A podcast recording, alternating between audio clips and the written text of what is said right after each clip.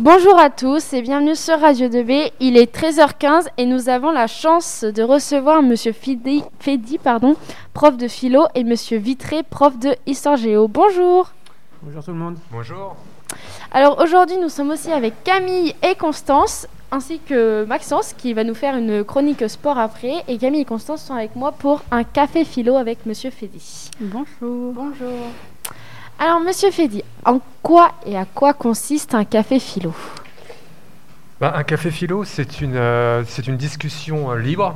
Euh, c'est pas du tout comme un cours de philosophie où euh, vous avez le, le, professeur qui vous impose un peu des textes, qui vous demande de réfléchir et d'analyser des textes. c'est une discussion libre avec un thème, que ça peut être une question ou un thème, et chacun euh, dit un peu l'idée qui lui vient à l'esprit et euh, chacun peut en quelque sorte, comme on dit, rebondir sur euh, les idées qui viennent d'être exprimées. Donc c'est une, discussion libre, très très très horizontale, comme on dit, c'est-à-dire que voilà, on n'impose pas de, direction à la conversation et chacun dit un peu ce qu'il pense et voilà, tout simplement. Et euh, Monsieur Vitré, pour vous, euh, alors on m'a dit euh, que vous étiez un grand philosophe, donc je suis, c'est Monsieur Guyot, hein, je donne mes sources. Pour vous, c'est quoi la philosophie? Voilà, La philosophie, j'en ai déjà fait au lycée, comme tous les élèves. donc là, me poser la question comme ça, forcément, ça m'a poussé à, à, me rappeler mes anciens cours. Moi, je me souviens qu'à l'époque, on, on, nous avait défini la philo comme la recherche de la vérité, etc. Donc euh, moi, ce que j'avais retenu, et je pense que ça est toujours le cas aujourd'hui, c'est qu'on est tous un peu philosophes tous les jours. En fait, on se pose des questions, des questions les plus euh, anodines, j'ai envie de dire, euh, à certains sujets beaucoup plus sérieux, en salle des profs, le métier au self ou autre. Donc non, je pense que la philosophie, c'est voilà, se poser des bonnes questions, y réfléchir. Et vous-même, à votre âge, vous êtes des, des petits philosophes quand vous pensez à votre bac, à Parcoursup, etc. Et vous, les filles, euh, ça représente quoi pour vous euh, la philo? Alors moi, euh, déjà j'ai choisi de prendre la spécialité humanité, littérature, philosophie en première. alors au début, je l'ai pas du tout prise dans un but de m'orienter ou autre. C'est juste que je voulais découvrir la philo en, en elle-même parce que bah, il y a beaucoup d'a priori sur la philo en fait. On pense juste qu'on va lire des textes et parler de pas d'auteur. Mais euh, pas du tout. Enfin, moi, ce que j'aime bien euh, bah, dans la philo, c'est le fait qu'on est toujours en train de réfléchir et de d'ouvrir des chemins. Donc, euh, bah, personnellement, c'est ce qui me plaît dans la philo, autant en spécialité qu'en en général dans le tronc commun, c'est que on découvre le point de vue de chacun et grâce à ce point de vue, on va pouvoir bah, faire évoluer le nôtre. Oui, moi je suis d'accord avec Camille. Il y a des débats aussi en HLP. J'ai aussi choisi la spécialité. Ça fait que trois mois que j'en fais, mais euh, honnêtement, elle me plaît énormément. Et euh, j'apprends à, à parler, à prendre confiance en moi, etc. Et... Surtout qu'en première, on est beaucoup focalisé sur euh, bah, le langage. De la, parole. Ouais, ça, la parole en, en elle-même. Et je sais que moi, ça m'avait un peu fait bizarre quand je suis arrivée en première qu'on me parle de parole en philo. Je sais pas toi. je suis d'accord. Parce que moi, je m'attendais à ce qu'on me parle de Platon, qu'on me sorte un gros livre et que j'ai des textes, des textes, des textes. Pas du tout. C'est euh, par exemple, je sais que moi l'année dernière, j'ai carrément fait un discours en HLP. Je sais pas si on t'en a parlé. Si, si, bah, je passe dans une semaine. Bon courage à toi. Mais euh, c'est ça, le côté de la enfin, que j'aime bien euh, dans la philo, c'est le fait qu'on peut discuter de tout avec entre guillemets n'importe qui quand on, la personne n'est pas entre guillemets butée et, et refermée d'esprit. Et c'est vraiment ce qui me plaît bah, au sein de cette matière. Vous êtes d'accord avec ça, Monsieur Fedi ah oui, je suis tout à fait d'accord avec ça. Oui, euh, c'est ouvrir des chemins, comme tu l'as dit, effectivement, c'est-à-dire comprendre, saisir des enjeux, hein, ce qu'on appelle des enjeux, donc des problèmes comme ça qu'on perçoit à travers, euh, à travers les textes aussi très souvent.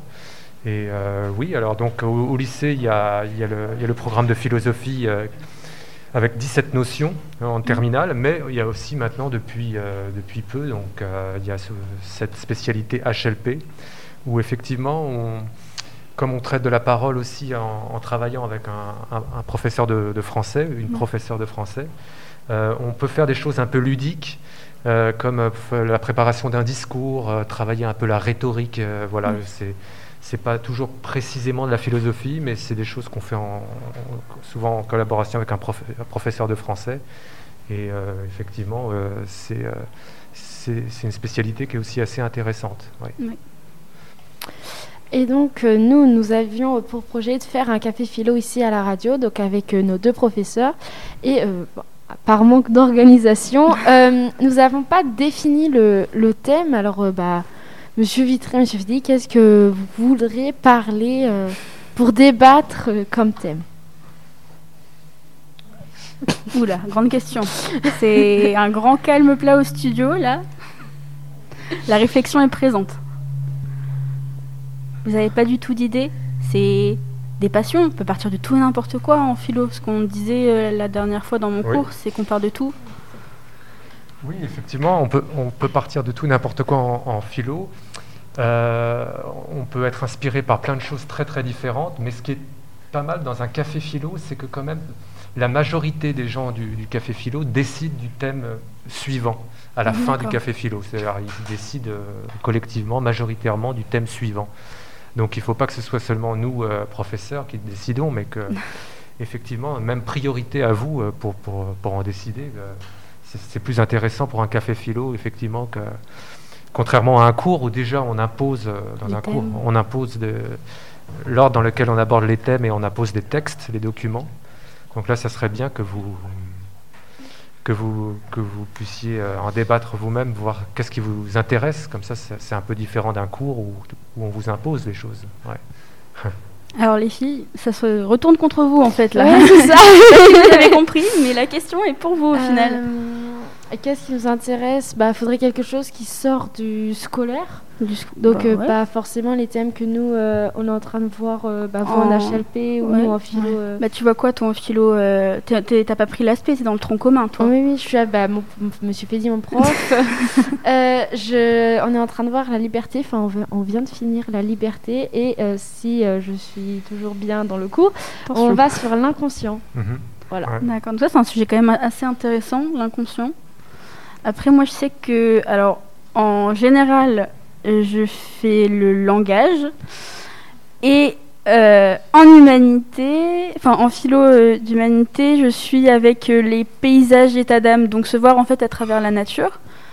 personnellement, je sais que moi ça me plaît beaucoup. Je pense pas que ça plaira à, beaucoup de gens, parce que vu que je fais art plastique en autre spécialité, bah, je fréquente pas mal tout ce qui est musée et autres. Et ça m'arrive de me retrouver au, bah, au sein d'un tableau, ça m'est déjà arrivé de me questionner en me disant bah, pourquoi est-ce que moi je vois ça et pas les autres? Enfin, on l'interprète pas de la même façon. Après, est-ce que ça, ça pourrait devenir un sujet de café philo? Je pense pas vraiment. Bah après, il faut intégrer Monsieur Vitré qui n'est pas du coup prof de philo, mais prof d'histoire ah, géo. je, me demande toujours pourquoi vous m'avez invité, mais j'ai envie de vous dire, euh, puisqu'il faut trouver un sujet, bah moi je vais vous poser une question très simple. Pourquoi m'avoir proposé de venir à ce moment-là?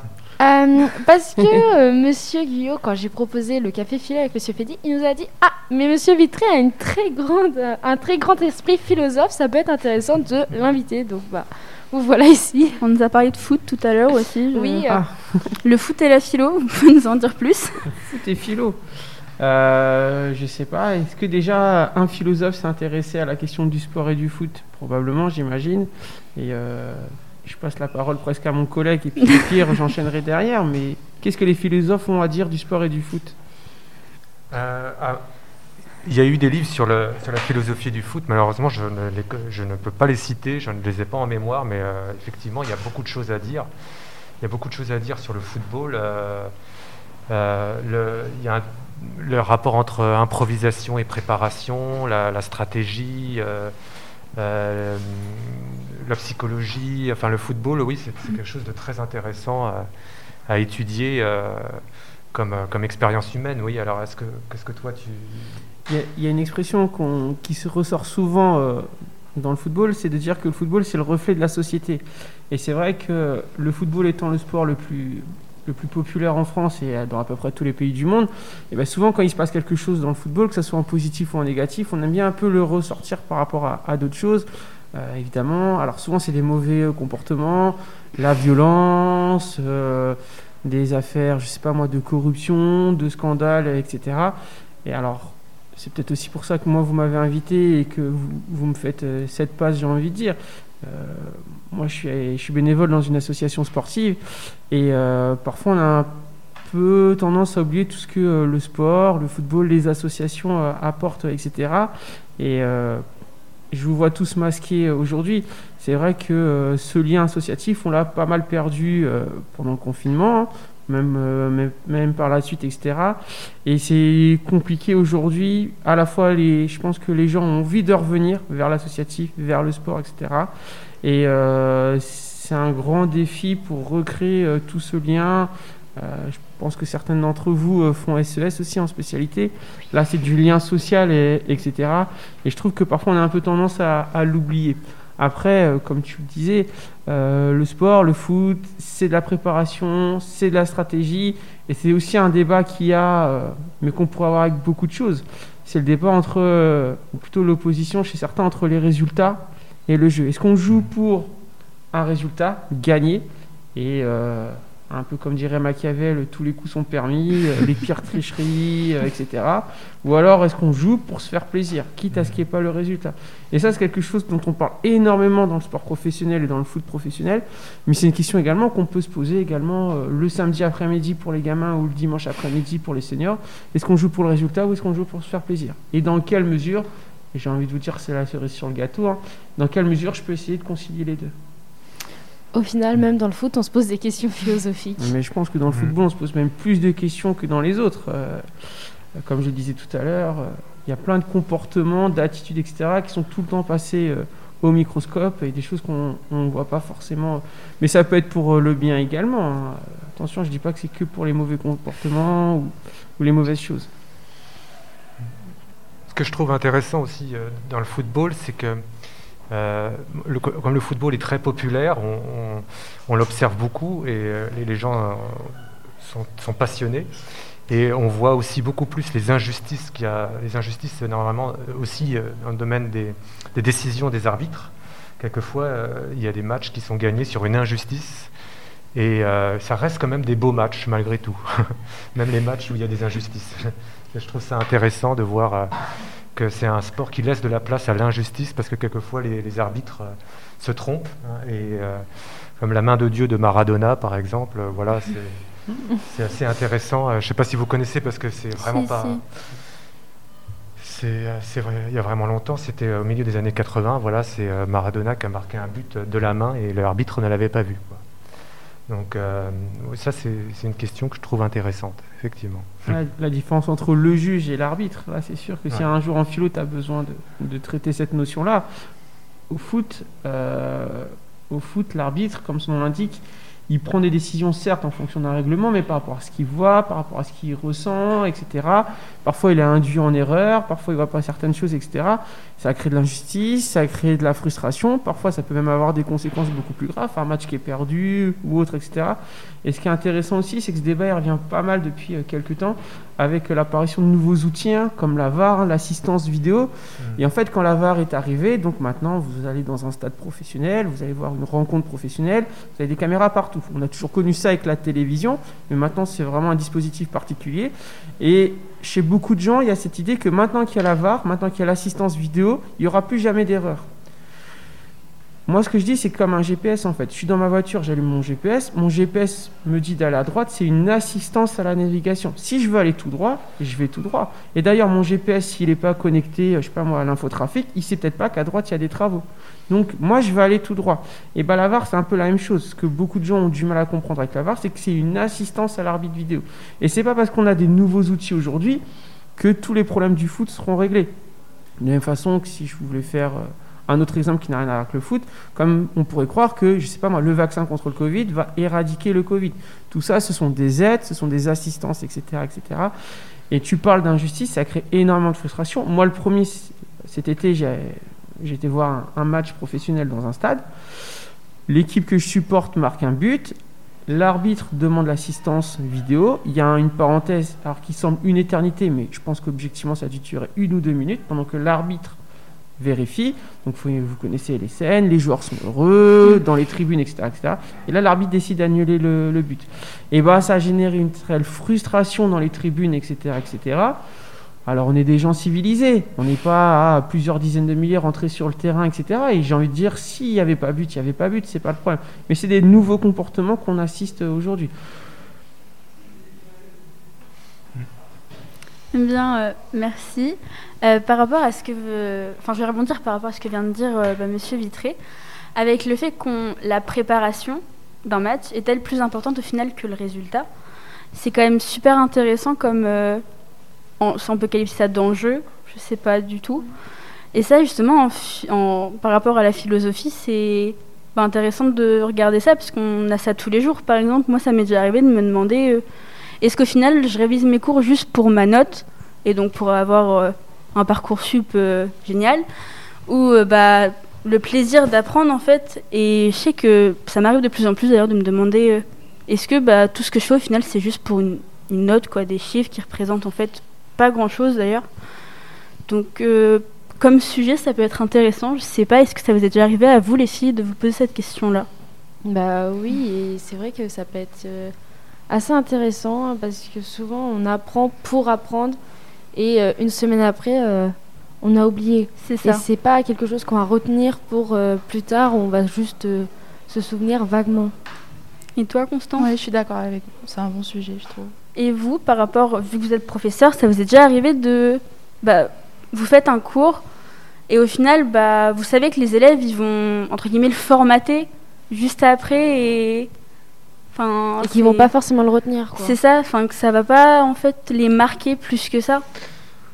Euh, oui, oui, oui, effectivement. Euh, euh, la, question des notes, c'est une question très importante. La question de la réussite. effectivement, le, sans doute le premier but d'une année de philosophie, c'est peut-être pas finalement la réussite. c'est peut-être plutôt une, une expérience. Voilà, une expérience intellectuel qui fait qu'on apprend des choses, qu'on s'éveille, qu'on éveille sa réflexion, et que ce n'est pas euh, une réussite qu'on peut vraiment mesurer en tout cas. Hein. donc euh, il faut, quand les élèves donnent quelquefois trop d'importance à leurs notes, c'est normal qu'ils en donnent, hein. c'est normal bien sûr mmh. qu'ils en donnent, euh, il faut les évaluer avec beaucoup de sérieux, mais quand ils donnent trop d'importance à leurs notes, effectivement, ils ne sont pas forcément aptes à, à s'engager un peu dans la réflexion et euh, dans, le, dans, le, débat et dans, même dans le travail philosophique s'ils donnent trop, trop d'importance à, à leurs notes. Et effectivement, ils vont peut-être euh, apprendre le cours, mais sans bien réfléchir à, à ce qu'il signifie euh, si ils ne voilà, s'ils ne conçoivent pas leur, leur, année de philosophie surtout comme, voilà, comme une, une sorte d'expérience hein, intellectuelle. D'accord. Hmm. Et vous, Monsieur Vitré, puisque c'est quand même un cours qu'on n'a pas qu'une année, donc, euh, moi, je répondrais à deux choses. Une première très histoire géo et une deuxième très, football, puisque en plus c'était le départ euh, de la question. Euh, par exemple, en histoire ou en géographie, on vous demande souvent de problématiser. Donc la mm. première fois, je ne sais pas, en début d'année, que vous travaillez sur la, méthode de la composition ou, de l'analyse de doc, de la réponse problématisée comme on dit maintenant, l'enseignant va vous dire il faut problématiser. Ah, puis l'enseignant demande à la classe c'est quoi une problématique, quelqu'un lève la main et dit c'est une question. Oui, mais c'est pas pour ça que vous savez problématiser. Ça, c'est des cheminements, c'est des mécanismes, c'est des réflexes, devoir après devoir, année après année, que vous allez acquérir. Donc effectivement, vous allez réviser un chapitre en particulier. J'ai envie de dire le fond, vous allez l'oublier, la date précisément, le chiffre précisément, etc., etc. Mais derrière ça, il y a toute une mécanique un peu intellectuelle, j'ai envie de dire, que vous allez construire au fur et à mesure. Et au début, donc, vous faisiez un peu un parallèle entre, euh, j'allais dire, un devoir et un match sur, euh, sur la préparation. Et il y a un point commun entre les deux, c'est l'imprévu. C'est-à-dire que vous pouvez passer 300 heures sur une semaine à réviser un, un contrôle, donc vous n'avez pas le sujet, vous n'en savez rien en fait. Et au football, c'est exactement la même chose. On peut passer des semaines entières à, à, préparer euh, un match, le match du dimanche, etc. Bon, j'en profite pour faire un petit coucou à, mon collègue euh, Michael Sanchez à, à l'Estiron Gardé, puisqu'on passe euh, nos semaines à préparer le match de dimanche, etc., etc. Et puis vous arrivez en fait le dimanche, 15h, coup d'envoi, puis en fait c'est pas ça. J'essaye de pas jargonner depuis le départ, je vais donner un exemple, il y en a pour 10 secondes. Dernier match, euh, on joue contre un adversaire qu'on connaît par cœur, qui a toujours adopté une défense à 4, et puis bah hop, coup de bluff, il commence le match avec une défense à 3. Qu'est-ce qu'on fait? Donc vous, vous avez révisé un devoir, vous étiez persuadé que ça allait tomber sur ça, ou au contraire que ça allait pas tomber sur ça, et manque de bol, vous tombez sur ce que vous vouliez pas. Qu'est-ce qu'on fait? Et bah, j'ai envie de vous dire, on a fait ce qu'on a pu. Et puis, bizarrement, à la mi-temps, il y avait toujours 0-0. Et aller chercher pourquoi en deuxième mi-temps, ils sont revenus à une défense à 4, comme on a toujours connu.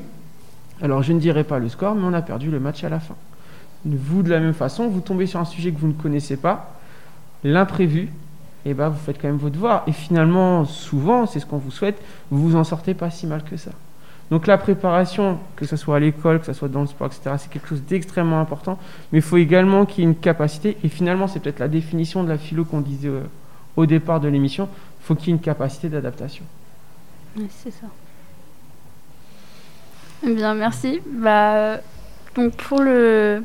On Bah, vient au ouais, point central. fois, le euh, point central, c'est notre problématique, en fait. Ouais, la thème. de, du prochain café philo. Donc euh, vous avez pas du tout d'idée. Bah, ce serait bien, je pense, de combiner, du coup, vu qu'on a pas mal parlé de foot, enfin, du moins d'association, de combiner les deux et de voir. euh, J'avais eu l'idée d'un truc dans la société, vu qu'on a beaucoup de parlé, comme quoi le foot, il y avait des. Les comportements, il y avait des, récupér- des répercussions par rapport à notre société, et avec la philo, voir. Je me suis dit que ça pouvait peut-être être Ça bien, peut être mais. euh, intéressant. Après, ça reviendrait à la notion de culture, entre guillemets, non? Si on parle de... Ou pas du tout Puisque... Euh, pa- parler du, du rapport entre sport et société? Oui, c'est ça, en fait, que tu... Ou Ouais. l'association, l'associatif. ouais. Euh, oui, l'associatif, c'est aussi euh, un, thème, euh, un thème politique, oui. Euh, mais même, vous pouvez... le, le thème du sport, je trouve que c'est un, je trouve que c'est un, un bon thème, donc on, on en a déjà quand même euh, un peu parlé, donc ça ferait peut-être un peu euh, répétition par rapport à ce que- ce que- ce qu'on vient de dire, mais je trouve que le rapport entre sport et philosophie, euh, je trouve que c'est un bon thème. Et si, si d'autres élèves veulent venir parler de leur sport, pas juste du football, euh, mais de leur sport, je sais que moi, j'ai pas mal d'élèves qui font du sport, euh, des sports très différents. J'ai des élèves han- handballeurs, euh, j'ai des élèves euh, qui font du badminton, etc. Le rapport entre sport et philosophie, ça je, peut être je intéressant. trouve que c'est un thème intéressant. Vous en pensez quoi, vous, monsieur Vitré Ah bah moi je, je suis un grand fan de sport, principalement des sports collectifs. Comme je disais tout à l'heure, le foot, mais même le sport de manière plus générale, ça reste le reflet de, de la société. Et d'ailleurs, j'ai même envie de vous dire, quand vous ne vous intéressez pas aux performances sportives, aux rencontres, euh, ce qui est intéressant, c'est de voir euh, effectivement ce rapport entre sport, euh, sport et culture. hein. Tout simplement, le sport est un élément culturel, le sport fait Oui. partie de notre société et fait partie de nos vies quotidiennes. Oui, le rapport entre sport et art aussi. Oui, c'est. euh, Est-ce qu'on peut pas aller jusqu'à dire que, que, certains sports sont des arts, hein, notamment le, le foot- le football euh, à un haut niveau, euh, ça peut faire penser à un art, oui, effectivement. Ça peut être une, une question intéressante. À un moment donné, si vous avez des milliers de personnes qui se regroupent dans un stade, ou lors d'événements comme les championnats du monde, enfin des coupes du monde, pardon, des championnats d'Europe, des Jeux olympiques, si vous avez des milliers et des milliers de personnes qui se déplacent, c'est peut-être pas par hasard, c'est qu'à un moment donné, il y a autre chose que euh, la durée d'une rencontre. Eh bien, du coup, on part sur, euh, La- le sport sur ça. et la philo. Ça vous êtes sportives, les filles? Pas Oui. du tout. Ouais. Moi, à part le badminton, je, faut- je pourrais vous parler d'aucun sport. Vraiment. Mais ce qui est bien, c'est que ça, du coup, ça nous fait un petit, euh, un petit lien avec l'émission juste après de Maxence, qui est la chronique sport, et qui viendra peut-être euh, pour le café philo euh, de la prochaine fois? Bah oui, pourquoi pas. Donc, euh, eh ben, très bien. Et ben, Monsieur Vitré, vu que vous n'avez pas aimé notre musique de départ, je vais vous laisser. euh, vous pouvez, toi, la, la télé? Euh, Choisir la musique. Ça se passe comment C'est tactile, non? Non, faudra Ah, dire bon. le mot. Faut l'annoncer. Voilà. J'espère que je vais prendre moins de temps que le choix du, du sujet. Attention, roulement de tambour. Quelle sera la musique choisie par Monsieur Vitré? Ah non, je vais pas prendre Jou là. Grande Non, non, réflexion. Attention, c'est le départ, non Non. Non, honnêtement, je sais pas, je suis perdu. Ah, Monsieur Ah, Onsou aide. voilà. Ouais, une aide est Alors. Monsieur, Monsieur Onsou me suggère euh, du, du Michel Delpech. Est, C'est parti. parti. On est parti sur du Michel Delpech.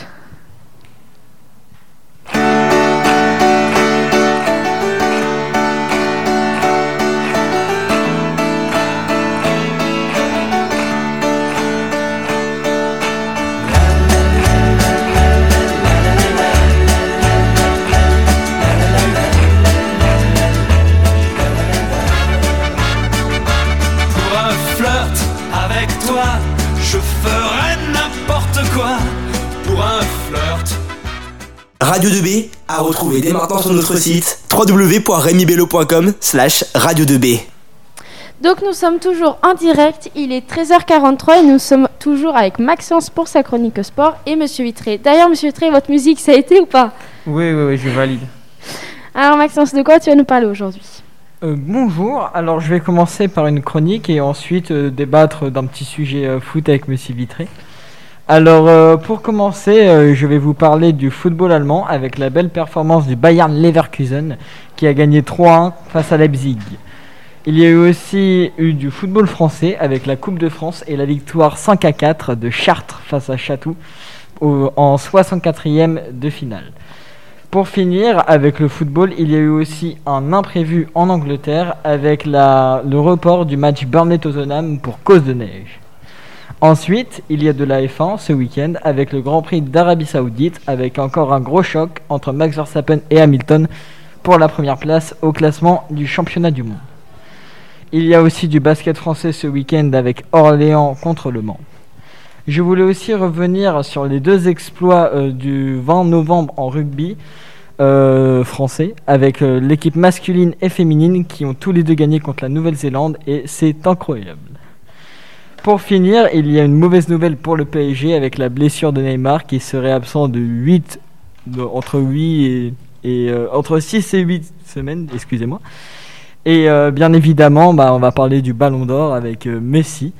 Et Monsieur Vitré, pensez-vous que Lionel Messi mérite de gagner le Ballon d'Or cette année? Bonjour à tous. Est-ce qu'il mérite? Ça dépend. Vous me posez la question de manière objective ou subjective? Euh, D'abord objectif et après subjectif. Alors, de manière objective, il faudrait peut-être aussi euh, commencer par rappeler euh, comment fonctionne le Ballon d'Or, qui vote et qui désigne, etc. Donc, le Ballon d'Or, c'est une récompense qui est rendue de manière individuelle, ce qui peut déjà faire sourire quand on parle d'un sport collectif. Et en plus, deuxième limite, c'est que c'est sur une année civile et non pas sur une année sportive. Euh, ensuite, vous avez donc un certain nombre de personnes qui sont désignées, euh, des journalistes, etc. Et le problème, c'est que ce genre de distinction depuis plusieurs années, c'est l'école des fans. En fait, est-ce qu'il suffit d'être le meilleur joueur du monde ou est-ce qu'il faut être le joueur le plus populaire? Il est là le problème. Parce qu'objectivement, quand vous regardez la saison de Lionel Messi, euh, certes, il a gagné avec l'Argentine cet été la Copa América, le championnat d'Amérique du Sud des Nations. Maintenant, que ce soit en club à Barcelone ou au PSG, il n'a rien gagné aujourd'hui. Et souvent, dans ce type de débat-là, vous avez donc toujours, on regardera toujours qui arrive deuxième, troisième, etc. Et sur la planète foot, il y a d'autres joueurs qui ont réalisé euh, de plus grandes choses. Après aussi, le problème de genre de distinction, c'est que maintenant que je vais dire ça, je vais prendre un certain nombre de critiques. Est-ce que Messi est le plus grand joueur de l'histoire? Peut-être, mais c'est pas parce que vous êtes un des plus grands joueurs ou le plus grand joueur que euh, pendant 15 ans, on va vous le donner tous les ans euh, de manière aveugle. Donc je pense que non, Lionel Messi ne méritait pas le ballon d'or cette année. Par contre, on comprend que c'est peut-être euh, le joueur le plus, le plus médiatique au monde. Et euh, selon vous, euh, c'est qui qui méritait euh, le Ballon d'Or cette année? Bon, je pense qu'un joueur, par exemple, comme Robert Lewandowski, hein, qui a battu tous les records avec le Bayern de Munich, euh, l'aurait mérité. Euh, souvent, là, on, on donne ce ballon d'or, par exemple, euh, les années de Coupe du Monde à un des vainqueurs de la Coupe du Monde ou les années d'Euro à un des vainqueurs du championnat d'Europe. Beaucoup parlaient de Jorginho, puisque à la fois avec l'Italie, il a donc été champion d'Europe et avec son club de Chelsea. Mais je pense pas que de manière individuelle, il soit euh, Bah. si époustouflant que ça. J'aurais vo- j'aurais voté Lewandowski. Surtout que euh, la différence, c'est que Jorginho n'est pas le meilleur joueur de son équipe, selon moi, En dans plus. ces deux équipes où il a joué. Exactement. C'est que ce soit Chelsea ou que ce soit l'Italie, c'est deux gros collectifs. Alors certes, vous avez des joueurs qu'on va ressortir par rapport à d'autres, mais de là à dire que ce soit un joueur majeur, je suis d'accord avec vous. Surtout que moi aussi, ça aurait été Lewandowski. Mais euh, surtout que j'ai trouvé Messi, on va dire, assez moyen dans ses prestations avec le PSG, qui compte quand même euh, sur euh, l'année du Ballon d'Or, même si c'est une partie minime.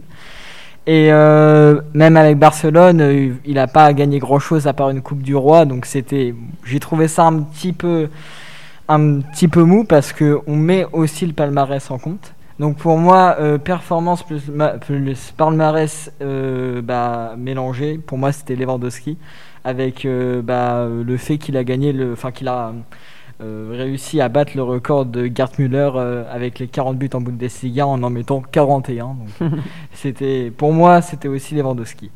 Et euh, pour vous, est-ce que Benzema méritait d'être dans le top 3 du Ballon d'Or? Je pense que Benzema arrive à un moment de sa, carrière où il est chaque match de plus en plus fort, etc. le problème de Benzema, c'est qu'aujourd'hui, individuellement, il est au sommet à un moment où son équipe ne l'est plus. Euh, le Karim Benzema d'aujourd'hui dans le Real qui gagne les trois Ligues des Champions, peut-être qu'il aurait pu aller euh, gratter le, Ballon d'Or, mais j'ai envie de vous dire collectivement il n'a rien gagné cette année. Euh, peut-être que si l'année prochaine il va chercher une Coupe du Monde, il va chercher une nouvelle Ligue des Champions, pourquoi pas un peu comme un Lewandowski, bat un record de buts ou autre, enfin un record statistique dans le championnat d'Espagne, oui pourquoi pas. Mais c'est vrai que j'insiste dessus, si le ballon d'or est une distinction individuelle, on parle quand même d'un sport collectif et enfin, je pense que c'est compliqué de donner euh, un ballon d'or à quelqu'un qui, avec son équipe, ne gagne rien. Contre-exemple, Lionel Messi. Effectivement, euh, vous avez raison. Mais euh, vous parlez d'un, d'un potentiel record de Benzema en, Liga. Mais ça serait compliqué vu les performances de Ronaldo et Messi dernièrement dans ces, dans ces championnats toute façon, et à, l'échelle de l'histoire du foot, mais à l'échelle également de l'histoire du sport, euh, on n'est pas de la même génération, mais l'arrivée de, Ronaldo et de Messi, maintenant il y a une quinzaine d'années, bientôt une vingtaine d'années, a redéfini un peu tous les standards. Euh, tous les petits garçons et toutes les petites filles qui regardent le foot s'identifient à des équipes, à des joueurs, etc. Et les deux, extraterrestres que sont Cristiano Ronaldo et Messi ont apporté une telle dimension individuelle, une telle dimension statistique dans le football que, euh, bah, en fait, si on regarde sur les 15 dernières années, ils ont toujours volé le, ballon d'or. Et euh, je sais pas, hein, on, verra. Est-ce que Ronaldo l'année prochaine ne rentrera pas dans la course puisqu'il euh, il est toujours à la chasse aux statistiques, etc. Peut-être que oui également. Mais selon vous, est-ce que le ballon d'or a un peu le problème de favoriser les attaquants?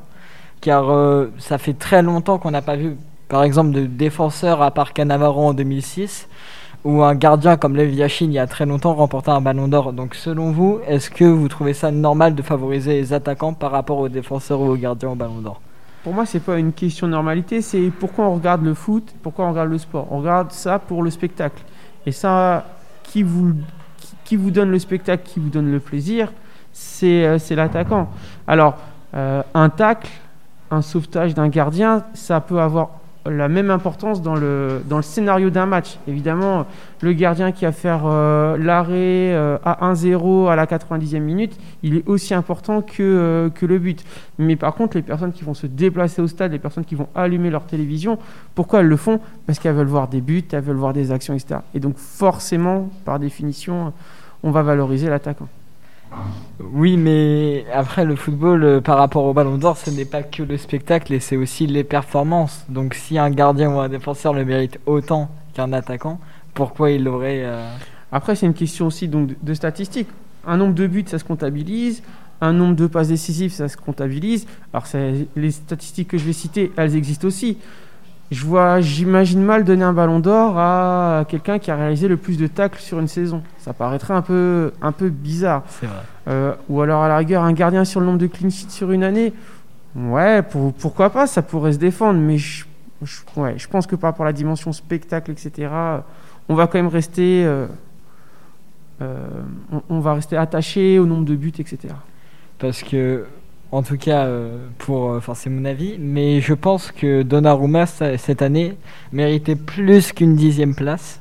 Il méritait pourquoi pas une 6 ou cinquième place. Est-ce que vous êtes d'accord avec moi? En fait, ce qui est intéressant dans ce que vous dites, c'est à chaque fois vous commencez par pour moi. Et en fait, là, on est en train de se détacher aussi du côté un peu euh, score, j'ai envie de dire. Euh, vous allez avoir votre classement, je vais avoir le, mien. Euh, inversement, j'ai envie de dire, bah, si on vous le passez de la dixième à la cinquième classe, qui vous enlevez, etc. Euh, je sais pas. Euh, est-ce que Donnarumma, Donnarumma, pardon, mérite mieux? Donnarumma, à part son championnat d'Europe, qu'est-ce qui fait de si particulier avec le Milan AC Milan AC, ils ont été bons six mois et derrière, ils sont un peu écroulés en championnat. Toujours même débat. Est-ce qu'on évalue le joueur ou est-ce qu'on évalue sa saison? Effectivement. Je suis d'accord avec vous. Bah, nous fermons euh, ce, débat et merci Monsieur Vitré euh, de nous avoir accompagnés tout au long de, de cette heure. C'est un plaisir.